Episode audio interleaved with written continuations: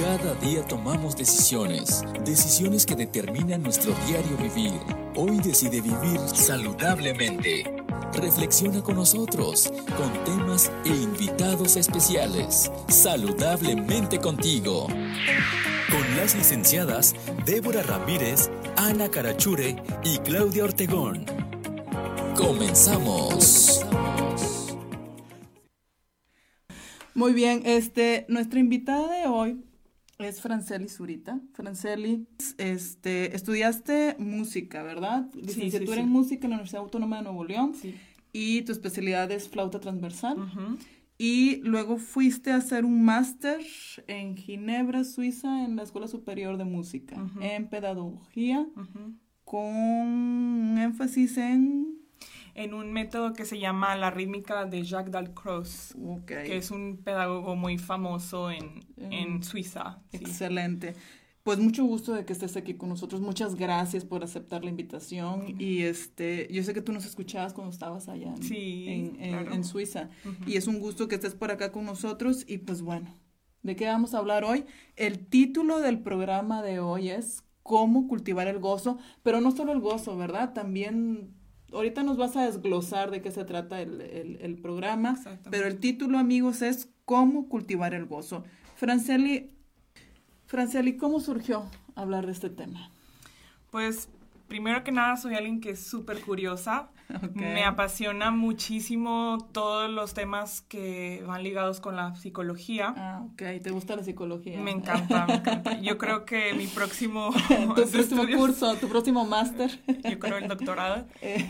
Y bueno, eh, cuando terminé mis estudios de flauta, Ajá. pues te preparan normalmente para ser concertista, ¿no? claro. Pero al terminar me pregunté, bueno, ¿y qué voy a hacer con esto? Ok, toco muy bien la flauta, o doy Claro. conciertos aquí y allá, pero siempre tuve una semillita de querer compartir y de, de ahí salió la decisión de, de estudiar un máster en pedagogía. Dije, Mm. no tengo suficientes herramientas para poder compartir eh, el mundo musical con los niños, que me gustan muchísimo. Entonces encontré este máster que, mm, que se llama eh, Música y Movimiento. Y me llamó mucho la atención porque se me hizo una manera muy lúdica y de, de enseñar la música. Ok. Y fue a partir de una observación de varias clases Ujú. que, que dije, ¿por qué estos niños salen tan felices de la clase? Inclusive hay también se da este tipo de clases a personas, a abuelitos de 60 hasta 90 años, Ujú. tienen esta clase que es de música y movimiento, y tú veías a los abuelitos y súper felices y digo, ¿qué pasa? Entonces mi tesis la hice en, en base a, a observación de estos cursos y saber qué, qué puntos había en las clases que hacían que la gente saliera tan gozosa. ¿Te puedo compartir algo? Claro. Ahorita que tú mencionas eso, fíjate que a mi hijo, este, el que cumple años hoy, lo tengo en clases de violín y repela mucho. Me dice, Sí. no me gusta el violín, no quiero, y va de muy mal humor a la clase. Ok. Pero en las dos últimas clases he notado que sale con una felicidad Ok. y se transforma en otra persona. Entonces, algún poder tiene la música o el poder sentir la satisfacción de que puedo tocar esa pieza, no sé. Sí. Eh, por ahí se me vino a la mente ahorita con lo que tú estás mencionando. ¿no? exactamente. El, yo, pues, como músico, yo voy a hacer promoción de- Claro. de, mi, De de mi área, oficio, de mi claro. área. Y exactamente, la música tiene muchísimas virtudes que hacen desarrollar muchísimas facultades en, el, en la persona. Y eso es de lo que vamos a hablar. Perfecto. Yo normalmente hice mi tesis en, en observación a este método musical, de cómo les, les hacía tener mucho gozo al final de la clase, pero yo después hice un paralelo, que es lo que voy a compartir con ustedes, de cómo nosotros podemos también cultivar el gozo, pero no necesariamente en una clase de música. Ah, ok. Entonces, este, tu especialidad o tu enfoque, tú como música, o sea, hiciste cierta observación, hiciste Ujú. tu tesis y Sí. lo has aplicado y tú ves resultados en tus En alumnos. alumnos, sí. Pero de lo que vamos a hablar hoy es de que no necesitamos ir a clases de música para poder desarrollar ese gozo. Claro. Perfecto. También lo podemos hacer. Y, y pues claro, quiero, quiero darle una luz bíblica que dice la. Biblia acerca de la importancia de cultivar las emociones positivas. Sí, que, que por ahí, este, me, me, mencionaste ahorita que te gusta la psicología. Bueno, este, en tu máster y, y, para el público que nos está escuchando, debemos de saber que la psicología, su origen tuvo una, su origen lo tuvo en la filosofía, claro. en los filósofos. Las corrientes psicológicas que, que existen hoy en día tuvieron su génesis, su origen en una corriente filosófica. Sí. Ahí cada filósofo, este, o más bien la psicología se fue este, tomando premisas de, de ciertos filósofos y, y, de ahí se desarrolló. Exactamente. Entonces, yendo al origen, ¿qué, ¿qué, dicen los filósofos acerca de eso? Pues yéndome al origen, encontramos uh -huh. que Descartes, que es uno de los padres de la filosofía, sí él nos dice que hay siete emociones universales. Okay. Y de estas siete universal, eh, de estas emociones universales, sí. perdón, él dice que está la admiración, uh -huh. el amor, uh -huh. el odio, uh -huh. el deseo, el gozo y la tristeza. Okay. Y no sé si han visto para todos los niños y las personas, hay una película que salió de, no sé si es Pixar o Walt Disney, Ajá, que habla de las emociones ah, también. Este, intensamente. Creo intensamente, la sí. recomiendo ampliamente porque... Sí te hace ver que es muy importante y cómo a veces nosotros nos manejamos por puras emociones. Sí, bueno, de hecho las emociones ahí están. Claro. Y están por algo, ¿no? Exactamente. Ok, perfecto. Y bueno. Ok, Descartes, este, entonces me mencionaba que había siete emociones básicas. Uh -huh. De las que mencionaste, si no me equivoco, seis eran de alta frecuencia positivas, ¿no? Y una era nada más la este, tristeza. Pues aquí tenemos admiración, Ajá. amor. Uh -huh.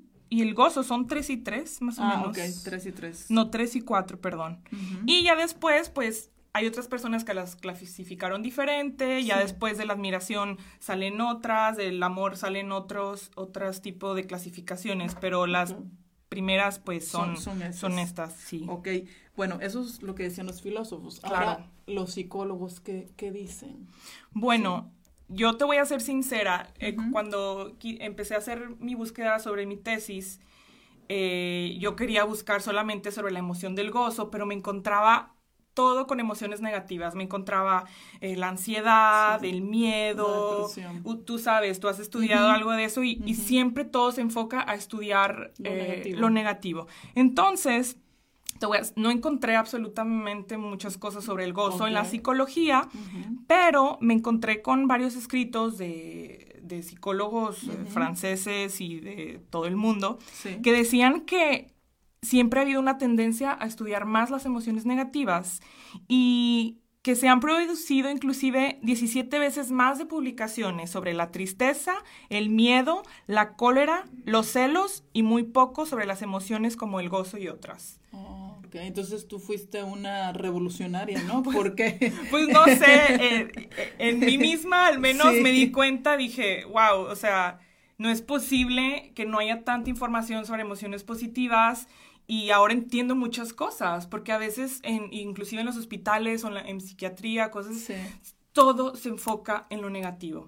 Entonces, si me permites continuar, Claro, claro, eh, adelante. me fui buscando, buscando y encontré a una doctora en psicología que se llama Barbara Fredrickson, ok. que ella es, como decir, la mera mera de las emociones y es la directora del Laboratorio de Emociones Positivas en la Universidad de Carolina del Norte. Y entonces ahí- fue como que eureka. Sí. Y ella encontró más o menos lo que yo estaba buscando y dice que efectivamente no hay patrones, bueno, yo no sé mucho de psicología, pero Sí. al parecer para poder estudiar las emociones negativas tienen ciertas teorías y patrones para estudiarlo. Entonces, ella dijo, no hay patrones o teorías para poder estudiar las emociones positivas. Oh. Entonces, ella creó toda una teoría y empezó a estudiar a la gente qué pasaba cuando había emociones positivas. Ok, como que yo creo que por la necesidad, ¿no? Porque abundan más las emociones negativas, Claro. ¿no? Hay mucha depresión, hay mucha ansiedad, estrés, distrés, todo eso, ¿no? Entonces, como que este, todas estas corrientes, la filosofía, la psicología, la psiquiatría, se ha enfocado en atender ese, eh, el problema, pero como que eh, estudiar el gozo o estas emociones, a mí se me ocurre que es algo como que preventivo también, ¿verdad? O sea, antes de que me venga la ansiedad, antes de que me atrape la depresión, yo puedo hacer cosas porque yo he escuchado y yo he visto, por decir, la gratitud.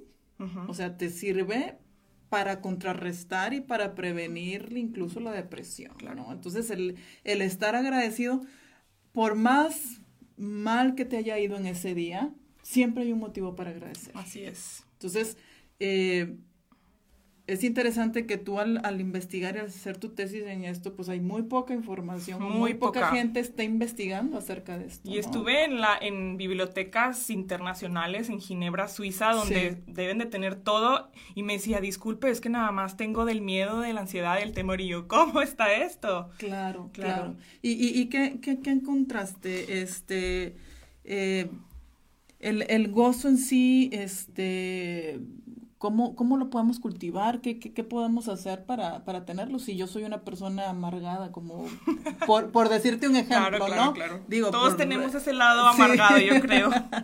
Entonces, ¿cómo le hacemos? Mira, pues eh, justamente lo que observó esta psicóloga Barbara Fredrickson, empezó a ver que las emociones positivas ayudaban a hacer frente a las emociones negativas era como un antídoto, como... Como contrarrestar, ¿no? Contrarrestar, exactamente. Entonces, inclusive vio que si se experimentaban emociones positivas, ibas a empezar a tener cambios, cambios en ti mismo, cambios físicos y inclusive en, en, la, en la actividad cognitiva.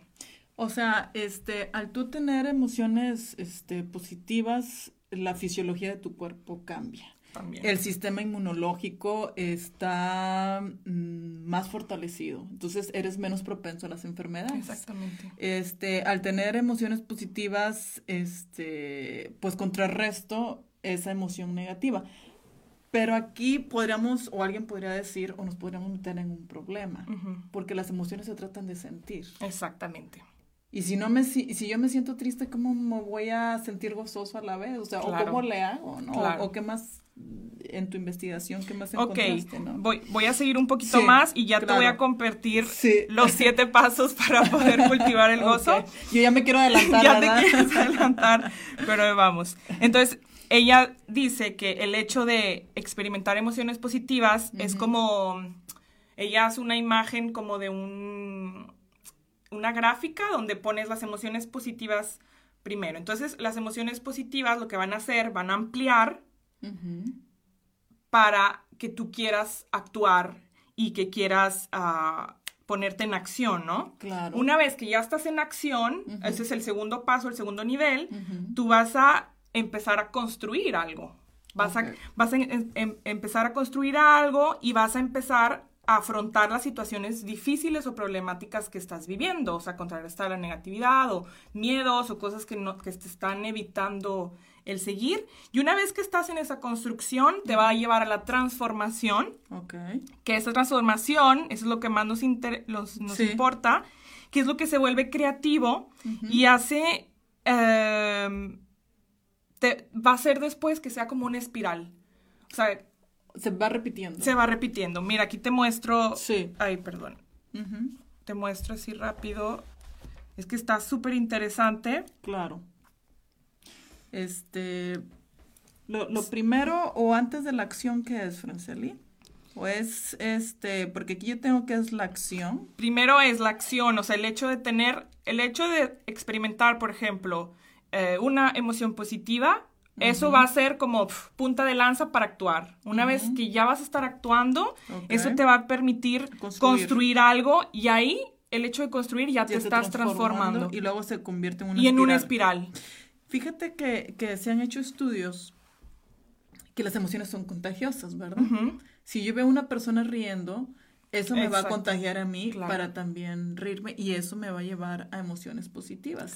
Igual dicen otros este, psicólogos que aunque tú no lo sientas, pero con que tú lo pienses, estoy bien o estoy feliz, eso te va a llevar a la acción, a la construcción, a la transformación y luego a esa espiral positiva, ¿verdad? Entonces, yo puedo construir esas, esas este, emociones, o sea, con el, el, solo pensarlo, el solo quererlo. Claro. Entonces, me lleva a esa espiral positiva. ¿Y, luego? Y lo que quería decirte, lo que me preguntaste ahorita, antes de que se me olvide, que dijiste, bueno, pero también tenemos derecho a sentir la tristeza y son necesarias. El, la rabia, la rabia, el enojo, la cólera. Sí. Pero aquí, sobre todo, lo interesante es que eso ya está súper estudiado y ah, es importante sentirlo y evacuarlo correctamente. Pero aquí lo que ella quiere decir es que se quiere enfocar en que las emociones positivas nos ayudan a contrarrestar y ayudar a salir también de, lo demás. O sea, son, son amigas, ¿no? Se pueden ayudar unas a otras. Claro, y a mí lo que me viene a la mente es de que yo decido cómo sentirme finalmente también, Exactamente. ¿verdad? O sea, no es de que me sucedió una tragedia o que me nació nublado y lluvioso y ya es suficiente para que yo me instale en la tristeza, en la melancolía, en la depresión. Yo puedo hacer cosas, ¿verdad? Sí. Pero bueno, eh, esto este, lo estamos haciendo desde la psicología, pero tú en un principio me mencionaste que querías darle el enfoque bíblico. ¿Cómo, cómo, cómo, cómo podemos este, integrar eso aquí en, en esta teoría? Pues qué mejor que nada en la Biblia, mucho más antes que los filósofos. Tenemos la fuente, la fuente de todo conocimiento. Y me gustaría compartir con ustedes pues un proverbio muy conocido, 1722, que dice, el corazón alegre produce buena disposición, me encanta esta versión, más el espíritu triste seca los huesos. Y voy a leer otra versión, el corazón alegre hará bien como una medicina, mas el espíritu triste seca los huesos. Cuando leí esto dije, ok, ya desde la Biblia ya dice algo que las emociones positivas, en, esta, en este punto pues es la alegría, el gozo, tienen un, un remedio, es algo que nos va a ayudar para salir de de una situación difícil. Mencionaba Franceli, es que en una de las versiones que, tú leíste dice que el corazón alegre es medicina. Medicina. Para el cuerpo. Amén. Y, eso los científicos pues lo han comprobado últimamente, la psicología, la filosofía, todo lo, lo ha comprobado, ¿no? Pero pues la Biblia se escribió si te fijas, yo apenas encontré esto hace unos años, estos estudios de las emociones positivas son súper recientes, 2009, 2010 creo, y la Biblia ya lo dijo, hace muchísimo tiempo. Entonces, es un privilegio poder tener toda esta información, pero a veces desgraciadamente se ha perdido, se nos olvida o, no vamos realmente más allá. O no lo creemos simplemente, pues ¿verdad? No sé. ok. Y bueno, también quiero compartir otro versículo que es Proverbios 15, 13, que dice, el corazón gozoso alegra el rostro, o sea, te transforma, te cambia. Te rejuvenece. Pero la tristeza del corazón quebranta el espíritu. El espíritu. Sí, este, eso, eso lo dice la Biblia, ¿no? Y, y lo escribió este, los proverbios, David, el salmista, ¿no? Este, y eso es, este, pues es cierto, como ya lo mencionamos, la ciencia lo ha comprobado. Claro. Este, pero pues, ¿cómo lo podemos integrar en, mi vida, no? Ahora, ¿qué nos dice la Biblia? Eh, de esto de cultivar. Bárbara Fredrickson en la psicología, ella llegó a esta teoría, The Broaden and Theory eh, se llama, y ella dice que tendríamos que cultivar las emociones positivas, el gozo, para poder que sea una espiral, como te había dicho en la teoría. Claro, claro. Pero acá la Biblia nos lo dice desde hace mucho tiempo antes y quiero que me acompañen a leer este versículo que me encanta, que es Pedro. Sí. Es segunda de Pedro 1, 5 al 7, creo, no me quiero equivocar, pero se los voy a leer. Sí. Dice, como todas las cosas que pertenecen a la vida y a la piedad se nos han dado por su divino poder, mediante el conocimiento de aquel que nos llamó por su gloria y excelencia, nos han sido dadas preciosas y grandísimas promesas para que ellas llegaseis a ser partícipes de la naturaleza divina. O sea, aquí te está diciendo, te voy a dar promesas para que tú seas partícipe de la naturaleza divina porque eres mi hijo y eres hecho a mi semejanza. Continúo. Habiendo oído de la corrupción que hay en el mundo a causa de la concupiscencia, vosotros también poniendo toda diligencia por esto mismo, y aquí me encanta que viene, hay que actuar, añadid a vuestra fe virtud, a la virtud conocimiento, al conocimiento dominio propio, al dominio propio paciencia, a la paciencia piedad, a la piedad afecto fraternal y al afecto fraternal amor.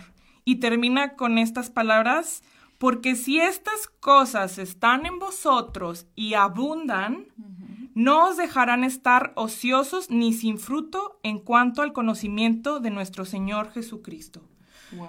Muchas veces uh, decimos que es la vida cristiana, es que no siento a Dios en mi vida, es que Jesús no actúa en mi vida, es que no lo veo.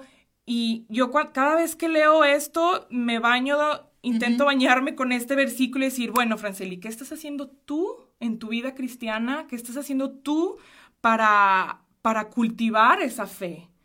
¿Qué, ¿Qué, estás haciendo tú para poner en práctica? ¿Qué estás haciendo tú para, para aprender más? ¿Qué estás haciendo tú para conocerte mejor y, y tener esta virtud del dominio propio? Entonces, esto es Jesús, esto es el ser cristiano finalmente. Es, sostener la, naturaleza de Cristo, ¿verdad? Lo, que mencionabas. Y, y, aquí este, me llamó la atención que, que una de las cosas que viene en el versículo que leíste es el dominio propio. Y alguna vez un pastor a mí me dijo, Débora, tienes que aprender a disciplinar tu mente. Así como te disciplinas en hacer ejercicio, como te disciplinas en la comida, tienes que aprender a disciplinar tu mente, algo que es muy raro en nosotros, ¿verdad? Este, y, y disciplinar la mente, pues son estas emociones positivas que se pueden crear. Exactamente. Aquí podemos ver que es posible. Claro. La Biblia lo dice que a través de una acción produces algo, la psicología te lo está diciendo que es importante actuar para poder recibir algo. Y a veces, muchas veces tenemos esta actitud de que, ay, es que estoy orando, orando, orando, ok, pero ¿qué estás haciendo tú?